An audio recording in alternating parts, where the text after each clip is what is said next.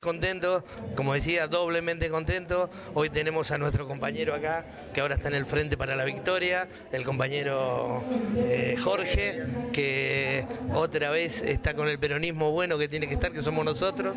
Y bueno, y esto es lo importante, tener compañero que realmente piensa en el Moreno, él piensa en Moreno, está interesado por las cosas que le pasan a Moreno y ha decidido seguir acompañando la gestión de Walter Festa.